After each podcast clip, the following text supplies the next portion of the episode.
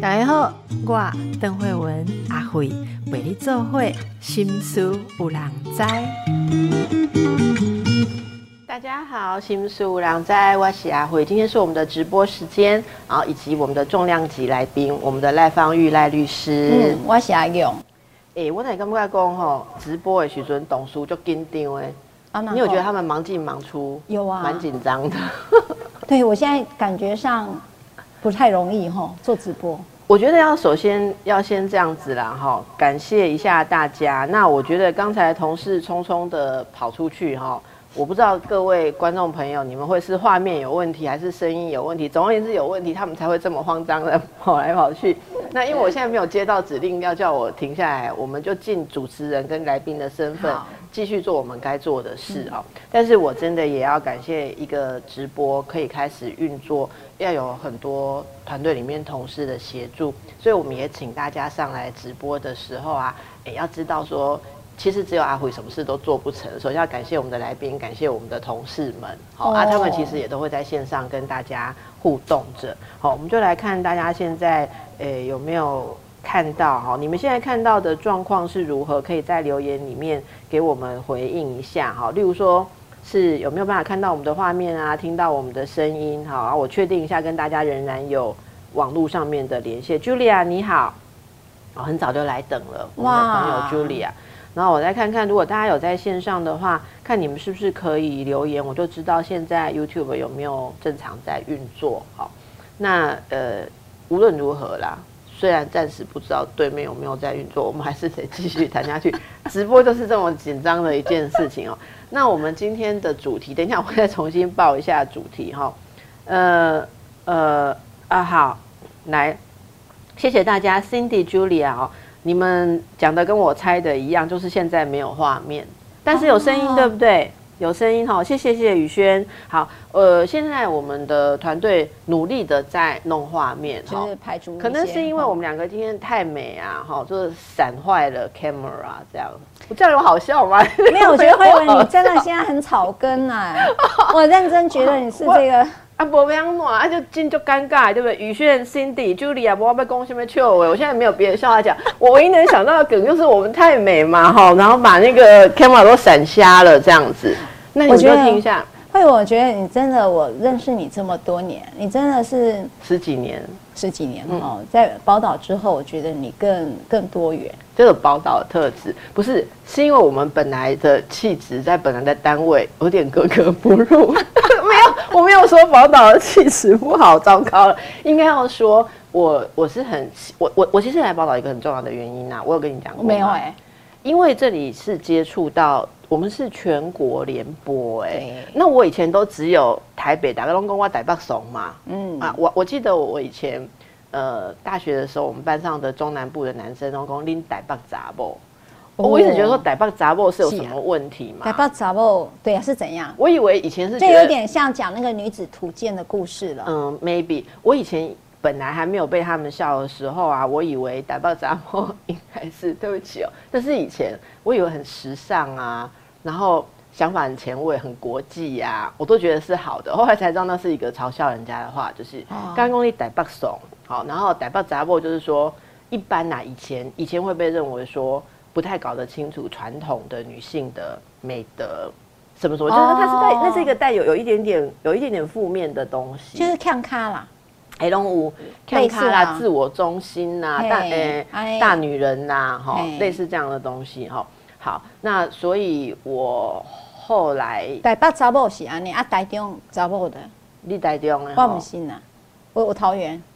啊，你咱会使讲台中的派话要紧哦。没也不是坏，就是我有有一次我跟一个朋友在聊，他就说啊，你一定是北英女毕业的啊，你一定是景美毕业的。我说你到底怎么分么？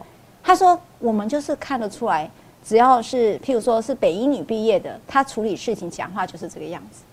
然后如果是那个是谁谁谁，他说哦那是景美的。我说哎你讲对，他真的是景美。哎、可是我哎、谢谢哦，谢谢我们同事的努力，画面已经回来了哈。大家你看，我们今天就是这么美，就是这样闪下摄影机的，不实在哦哎、我实在哎、就是我对我们员工没有打个秋嗨嗨嘛好。我们继续哦。其实我们刚我们同学之间是有一句话，什么？是说我呃，大概十几年前吧，一二十年前有一次我们聚会的时候，二二十年前，我好老了，就是随便一讲都可以讲二十年前的事情。北女的同学聚会，然后有一个有一个同学就说，比方假设你跟我是同学，阿佑，哦，你刚刚那个脸，要是我老公看到的话，老公就会跟你说，你那北女的脸又跑出来了。哦，就是就像我刚刚讲了，就是说很很就是会有人讲说什么爱，就是很。我我的理解啦，我那时候问我老公，他说所谓北英语的脸的意思，就是你们在讲某些事情的时候旁若无人，然后眼中眼睛发光，只有你想讲的那件事情。他说一般女生比较没有这种，他讲的比较好听，一般女生比较没有这种自信这样表达。那因为我觉得我当年是被训练，就是我我没有我们没有在想，因为我是女生，所以我的表达需要。扭扭捏捏，或是打折扣。那你老公经常会讲你，如果吵起架来，最会讲的一句话是什么？就是说安利喜安娜，就类似这种，就是说会惹恼的你一句话，或者是让你觉得哇，你那句话都好标签哦，有没有类似这种？呃，有几句，我很难选一句，因为他有太多句这种会惹恼我的经典名言。哈，其实我要先跟大家讲，吵架的时候，如果他。讲任何话激怒我都算是好的，我最受不了的是他不讲话。我知道为什么，因为你个性比较急，我很急。对你，你知道我发现每次在处理家事案件的时候，你如果要跟人家谈判哦，很容易，因为那个人个性急，你这边叫温吞一点，他就说算了，你赶快告诉我我怎么解决。然后他就受不了，然后很冲动，然后你就抓破绽就好了。所以有时候我们说，你一定要有耐心。对，所以呢，这大家现在影像已经恢复了哈，所以大家有感觉到，我们刚才虽然是画面有问题，我们现在努力的把节目跟过来。有时候婚姻就像是这样，你有什么是什么，没有画面的时候，哦，也要把它可以撑过去，这就是一种智慧。那我们回到今天的主题，今天大家会来，应该都有看到。我先问好一下，呃，Selina，好，Bear。Bear Tea，Bear Tea 是熊熊茶吗？哦，熊配茶，好，欢迎你们来。呃，宇轩哈，刚刚有问候过，还有一开始协助我们的几位。呃，我们今天要请赖律师来谈一个非常舒压的议题。哦，嗯嗯，舒枕头吗？非常舒压议题，就是我们上次聊聊之后，好，其实有一些听众朋友喜欢呢，就说哎。尤其是听到你的个人故事，其实很少听到，比较少听到。然后或者听到我们两个人对生活上一些事情的看法，好，所以我就有一个灵感是说，其实大家一定都很想知道，我们有时候看节目或者是听一些有在台面上说话的人，好像说的事情都很理想，嗯，但有没有大家有没有质疑过说，哦，你在家真的做得到吗？好，所以我觉得我自己，呃，有了一些。交流的经验，跟大家交流的经验，例如说现场的活动或演讲，我发现我每次讲自己真实跟出糗的事情的时候，大家都舒压，不止舒压，大家还觉得最能够刺激他们相信相信心理学。哦，对，就是所以我就想到说要跟你来聊一下，因为大家都会说我们两个，他大家知道我们两个一直很关心女性在婚姻啊。职场当中的议题嘛，哈。那我们两个到底是在职场、婚姻、家庭，然后我们也都有小孩，在母职这些方面，就我们相信的那些事情，我们所奋斗的那些，不管是平权啊，或是这些事情，跟我们真实的实践，好，我们是如何的去穿梭、去经过？那我也邀请大家一起来分享。今天直播的意思就不是我们两个干谈，干谈就不用你们来了嘛。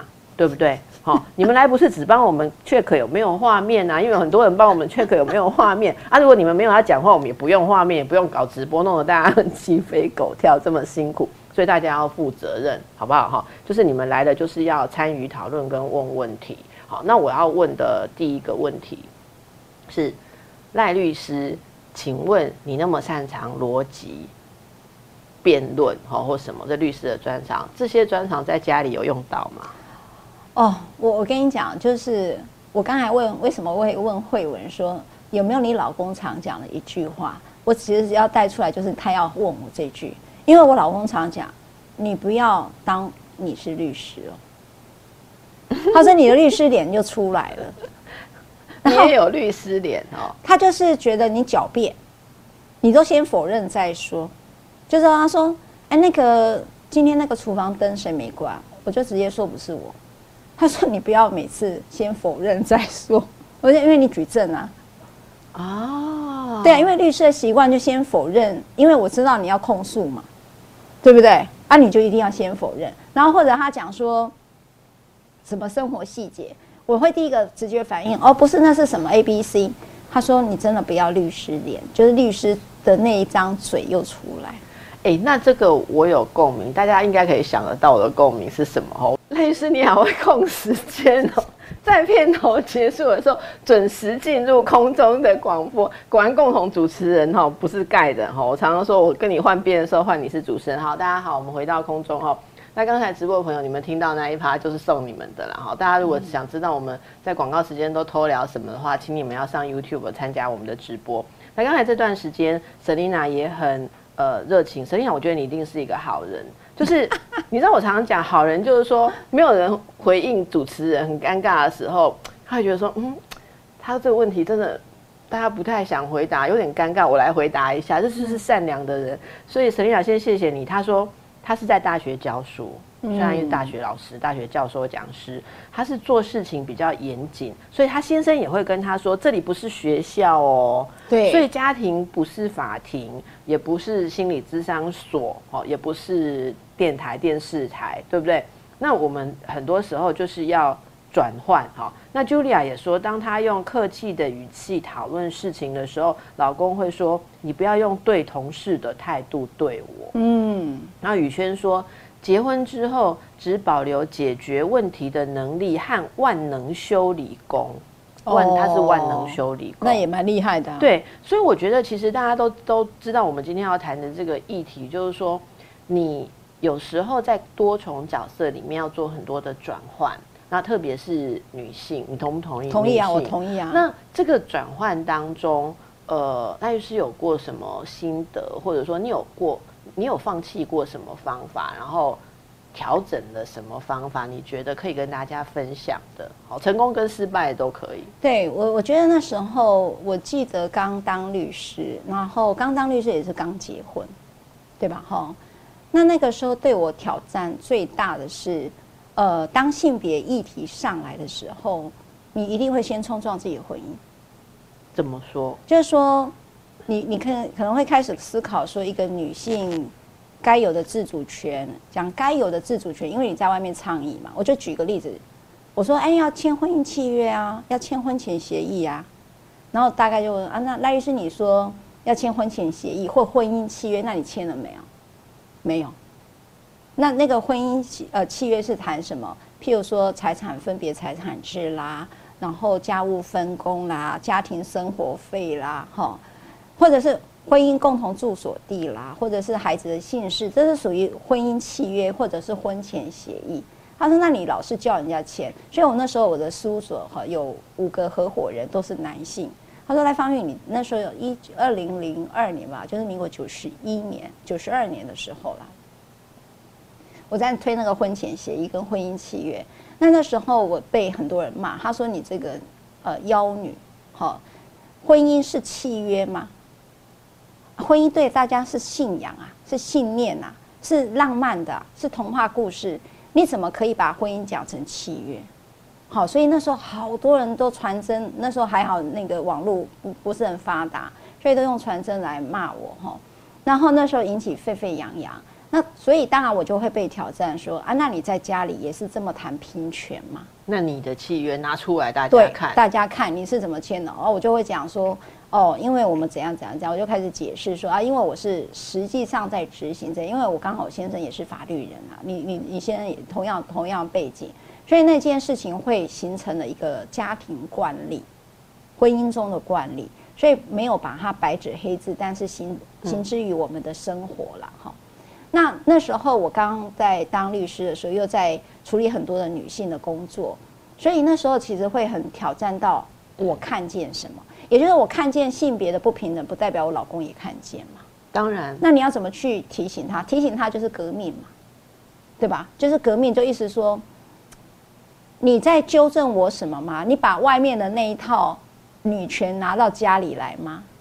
那会是指像是家务分工，或者是决定权这些事情？决定权，或者是讨论事情，哈，或者是教养上面，哈，所以我用的比别人还小心。用的比别人还小心的意思是说，我不会把那个在外面用倡议的方法带到家里来跟老公说教嘛。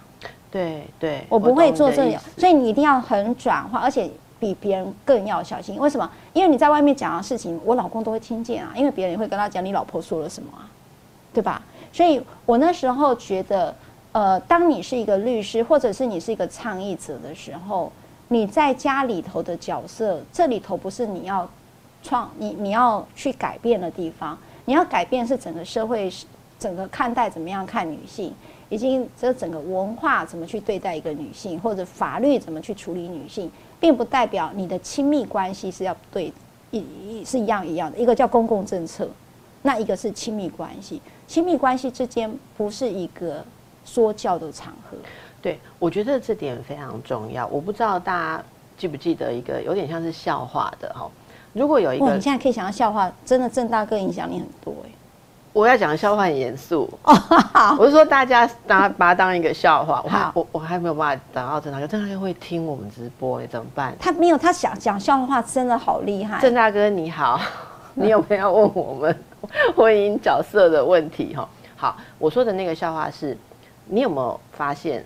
如果你倡议婚姻任何事情，你知道网络上 Google 就会有一个词条是某某某离婚哦。你只要讲婚姻，所谓的两性专家一定，我们就是有一些讲两性的朋友聚在一起，就是说：哎，昨天 Google 你发现后面出现离婚，你有要离婚吗？然后一个比较资深的，那时候我才刚开始出来上电视节目，在讲，他就说：等你够红了。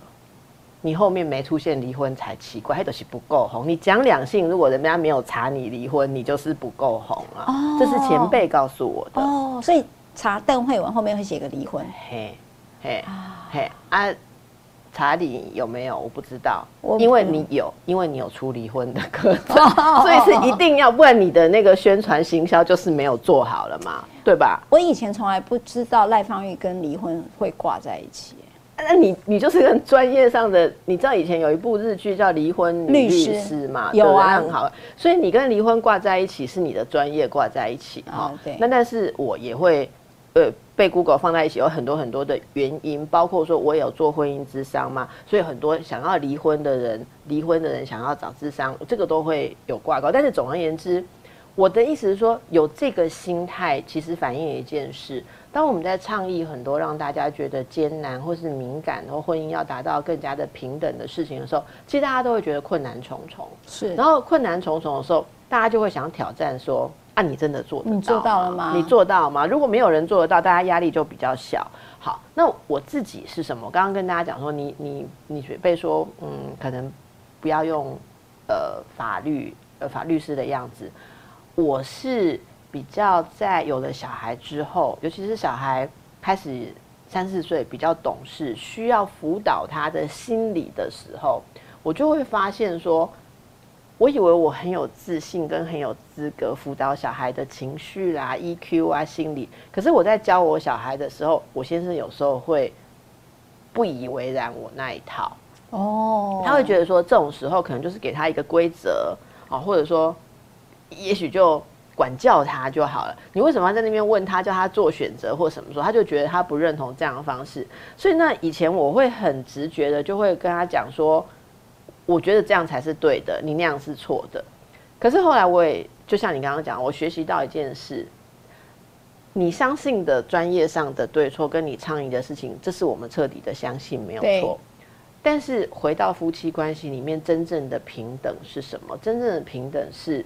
你们就是两个人有不一样的观念，是，所以我常常后来我会跟他，我会试着跟他解释，是说我没有觉得我的观念比你厉害，那请你也不要在某些观念上觉得你比我厉害，因为他有时候也会觉得那些观念他比我厉害，我就是说我们可不可以有一个习惯，是我们两个有不一样的观念，但是我们怎么样来合作，尤其是像育儿这件事，所以我花了很多时间去，呃。不是说把我懂的心理育儿准则讲给他听，嗯，而是我真的要让他先感受到，我有把这些什么支持、包容、倾听、理解用在他身上，他有觉得舒服，相信这一套管用，他自然会去用在他小孩身上。嗯，所以我不能用说服他的方式是，是，而是要真正也让他感受到说这是平等的。对。后来这一段他他怎么去理解？我我我觉得有一些呃改变，就是说，呃，第一就是说孩子的问题真的有解决，然后第二是他觉得说这样子的方式，现在我第一次跟我第一次跟他说，我觉得我们以后是不是试试看，我们来进行非暴力沟通运动？嗯，好，那因为我那时候觉得非暴力沟通是很快速的可以解释对那个暴力沟通的人有什么问题。对，好，对，我没有直接说他暴力沟通哦，我只是说非暴力沟通很 好。然后他就第，他就他听完了之后，他就说不用讲那些有的没的。哦，这个我觉得男性很喜欢讲。对，然后我就说，你可能误会了非暴力沟通是什么意思。然后说刚好 baby 也在，我们三个人在吃饭，我就说妈妈解释一下什么叫非暴力沟通。阶段一是你要陈述事实，中立的事实，好，不要带指责对方的动机。第二阶段是你要陈述自己的感受跟这件事你为什么关心，不要带指责对方的动机。第三个你要提出，例如说呃请求，好，例如说问问对方的感觉啊，或者说表达你的希望，然后最后听听看对方对这个东西的回应是什么。但是你不能强迫对方要照你的意思做。我说这样的四个步骤，不要指责，然后不要好。例如说我我举例而言哈，例如说嗯好。嗯，好，比方说，小假设爸爸叫小孩做功课，嗯，小孩就说好，门关起来。爸爸有一种直觉，你知道吗？他隔着门也知道你有没有在做功课，是，所以爸爸就突然破门而入，是，果然在看 YouTube，是，看手机。爸爸就说，你就在骗人，哦，说要做功课，你为什么骗人，在偷看手机？好，这个话听在妈妈的耳中，我就有很很多个字，很像我们我们那个新闻处听到我们广播讲出字不行，他所以他们都要逼掉。所以刚刚他讲这句话，就我就心里脑里好有好多个逼哦。第一个骗人，然后偷看，这都是我不会对小孩用的字眼，负面字眼。对，这是这是评价嘛？我，我都还没有问原因呐，对不对？然后我就已经先定罪你了。我这个不，这个就是。就是未神仙判的，对，这是罪名嘛？是的，这个律师是这样看嘛？是的，是的。所以呢，我就是说，如果非暴力沟通的话，第一个就是说，嗯，我刚才开门进来的时候，看到你在看手机，而没有在写功课，这是一个事实，客观的陈述。然后下一步陈述，感觉就是说，因为我关门之前。跟你的约定是你会在写功课，所以我以为我会看到你在写功课，我却看到你在玩手机，我感受到很困惑，就再把自己的感受让对方如实的但是不不指责对方，不指责。然后那对方可能会回应嘛，啊，会说怎样怎样，然后他突然想看手机啊或什么。那天实际的状况就是，他就说他突然间呃突然想起一首歌，他就想要看那个那个 MV 这样子。好，然后那下一步其实你就要回答说，哦，好，我了解，但是我非常在意，呃，例如说我有督促你写功课的责任，我非常在意这个时间内，好，我有没有督促好，或者我认为如果你一边写功课一边看手机的话，你会浪费时间，或你会养成不好的习惯，所以我能不能够希望你，我们说好写功课的时间不要看手机，好，就是陈述，然后但是最后对方可以。答应对方可以说我知道，但对方可以说，呃，我不想这样做。我觉得我希望我拥有什么时候要看手机的自由。但是像我我女儿就是说，但是我会保证功课在该做的时间内会做完，但是中间我想要自己决定。好，那这个就是非暴力沟通嘛。好，那我就觉得这套很棒。那那他如果这样告诉你，而你不认同你的反应，不认同，你就可以跟他说，呃，我听到你的看法了。好，那但是。我有因为怎样？我觉得我现在要同意你，我会有困难啊！你要讲你的困难是什么？例如你的责任感或你的人生观，认为这样子的话，他以后功课会有问题，或者他的态度会有问题。你可能要讲一些职场的故事，觉得为什么这样做人 会有问题？那对方还是可以同意不同意嘛？啊，也许你们那天就觉得说好，那我们今天充分表达呃，你这样的行为引起了我的担忧跟困惑，然后对方可以说你这样对我表达我听到，但是我还是希望能够保有这个权利。你们可以意见不同啊，沟通的意思是要充分了解彼此，而不是强迫对方同意嘛。好，我就说这叫非暴力沟通。我跟你讲哦，我解释完这些例子之后，我老公的回应是说，这个东西出去卖课程是不错。哇，还有下一句哦，但是呢，如果这样教小孩的话，嗯。他以后怎么出去跟正常的人相处？因为你太理想化、太理想化，那大部分都是暴力性沟通，他怎么去应对？所以，我我们家爸爸的意思就是说，外面有多少人会这样讲话？他讲的很务实。对，然后呢，我那时候心里面想要讲的。说真的，我直觉上想要回答就是说，我认识的人都是这样讲话，除了你以外。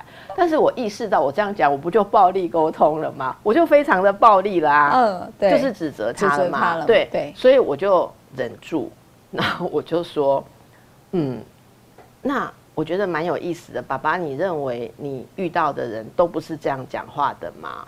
他说，对啊，没有人这样讲话的啊。哦，你不要把心理智商室里面那个。不现实的世界当做是真实世界，我就说哦，好好，我说那我再想一想，我觉得，然后我们小孩就很困惑了嘛，现在是要听爸还是听妈嘛？所以这点我其实我我觉得我我教导他最重要的一件事就是说，你有爸爸跟妈妈的不同的方式，你为什么要有爸爸跟妈妈？因为你有两种方法可以用，你要自己判断一下，我们两个人做法各有优点，你通通收起来，好。左边口袋放爸爸的，右边口袋放妈妈的。遇到困难的时候，左边拿出来用一用，不行就右边拿出来用一用。好，那我们现在回来要回应一下大家的问题，因为其实我们得到蛮多的回应。哦，真的哦，在你聊天当中，对，来哦。那包括说有人说，呃，先生在自己专业领域或政治上判断很有主见哦，所以大方向啊都会觉得听他的对。可是有时候啊，就是不太想要跟他谈相关的话题，因为他就太主导了嘛，哈。然后像这边有人说，这个也是跟我一样，小二是智商专线的职工，跟我同一个领域的。他说他都没有办法将智商时的用语用在家人身上，这个我跟你有共鸣哈。他们一听到这个就会很敏感的觉得说你智商是上升哦，然后害怕你读他的心或想要操弄他。对，他不过他说情绪方面倒是可以用同理的方式舒缓。所以小二，你觉得我刚刚举的例子，你是不是也赞同哈？就是我们必须把那一套。不是用讲的，而是你真正也要让你的另一半感觉到被支持。那 Angela 苏说，不是专业的关系，而是只要有争论，对方就会有防卫的心态，然后他会直接把争论的样子跟我们的专业做连接吗？还是我们自己？还是我们自己要对方尊重我们的专业，我觉得这是一个很精辟的回。这句后面这句话很经典，就是说你期待他尊重我们的专业，而对方一定作为你的伴侣会感受到。好，然后再来，宇轩说是结婚不是养儿子，就是讲说老公是要你包容的。他说我是六年级六年级生了哈，传统那一套婚后大总管。一定会争吵，放手不问哦，眼睛闭一只啊，哈，做自己喜欢做的事，习学习成长，不要聚焦在先生身上，不要要先生婚后大跃进。我觉得这也是你刚刚讲的，要松开啦，哦。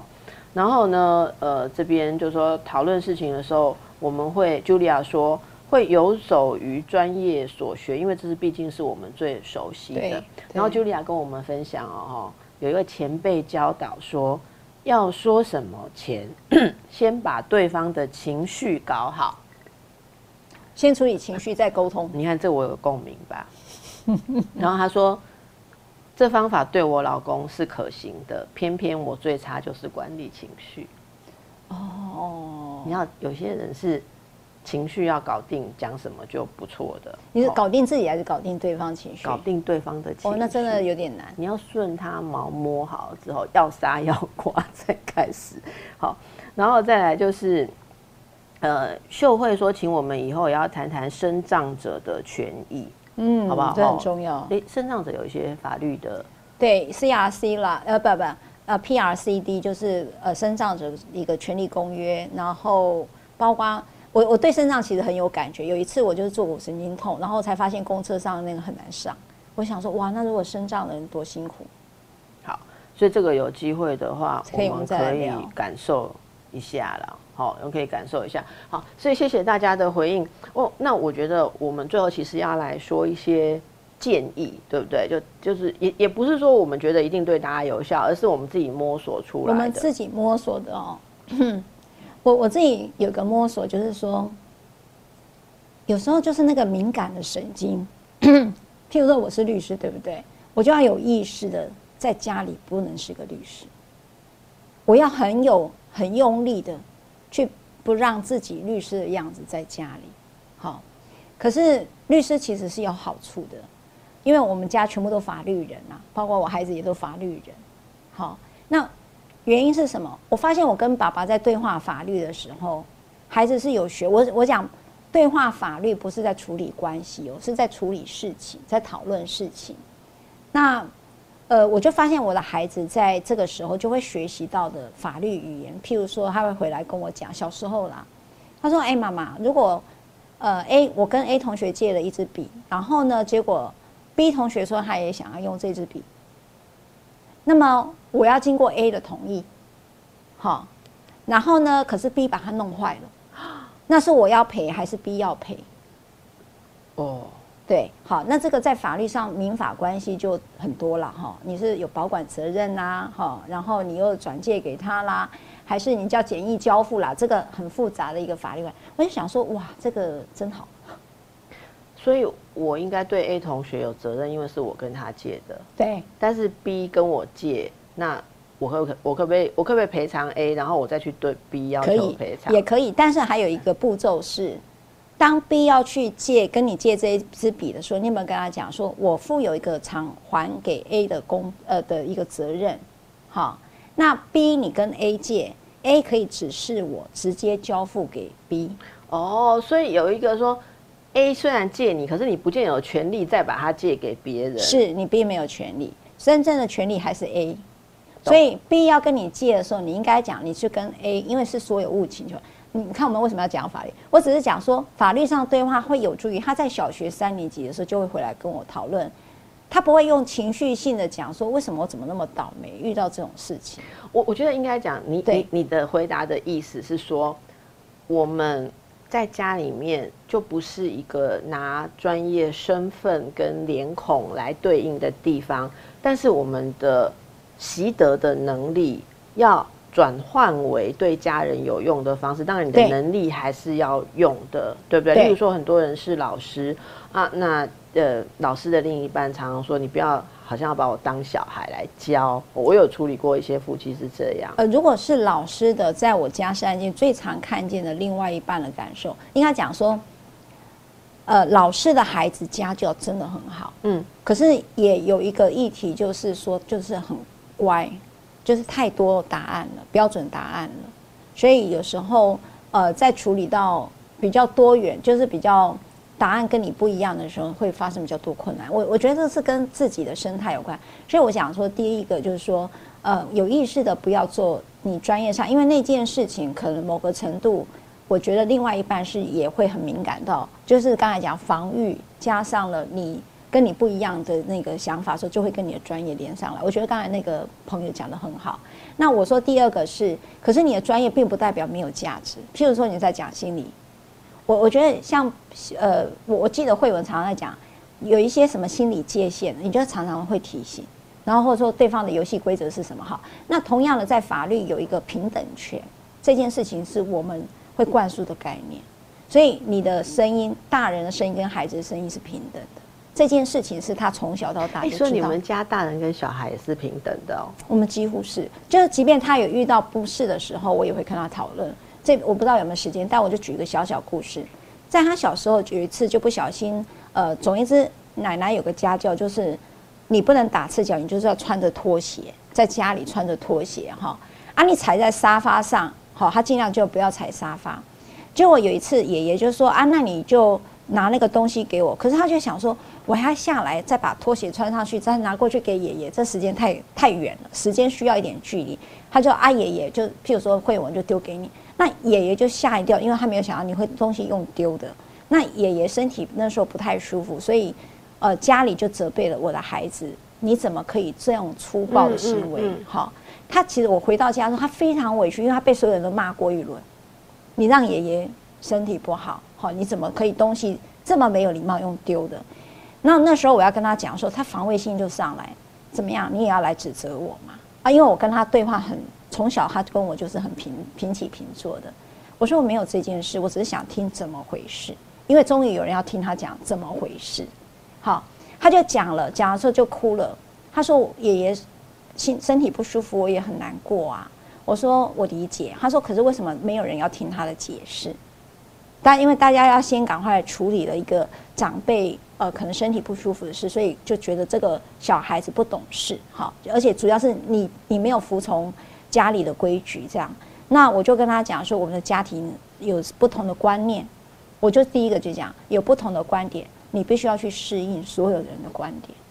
好，那长辈有不舒服，这是你的行为造成，我们称之为过失，应注意未注意 而不注意的，这就是法律。我顺便告诉他，法律就是说应注意能注意却没有注意，就叫过失。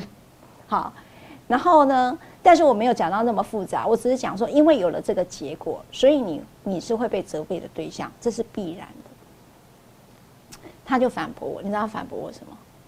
所以长辈永远不会有错吗？啊，这很有概念，很有概念。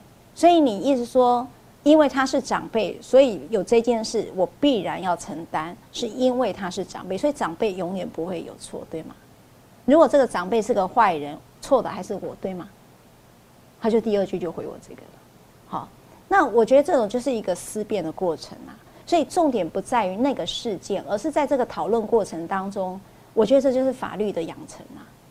对，所以我觉得这就是再次呼应我们刚刚讲的，就是说，不管大家有十八般武艺，有什么样的能力，我觉得回到家里面的场域的时候，你有的能耐是要拿出来用的。不是拿出来教，或者是说，呃，要家里面其他的人都追随你，因为就算你在外面是老板，我们常常会讲嘛，你在外面是老板，你回了家不能把大家都当秘书，是是，这这个不管任何性别人都是一样。可是我觉得，其实我最后也想要跟大家补充一个点，就是。我们今天还有一个点，其实是女性，但是我觉得每一个人，不管是男性朋友一样，你直接把职场当中的面貌带回家庭，都是会出问题的，因为家人跟跟你职场当中的位置对应可能不一样了。好，那如果大家是家族企业，我觉得更要注意这件事。我有看过一些人夫妻一起在工作，嗯，然后在工作上，也许啊，假设呃太太是董事长。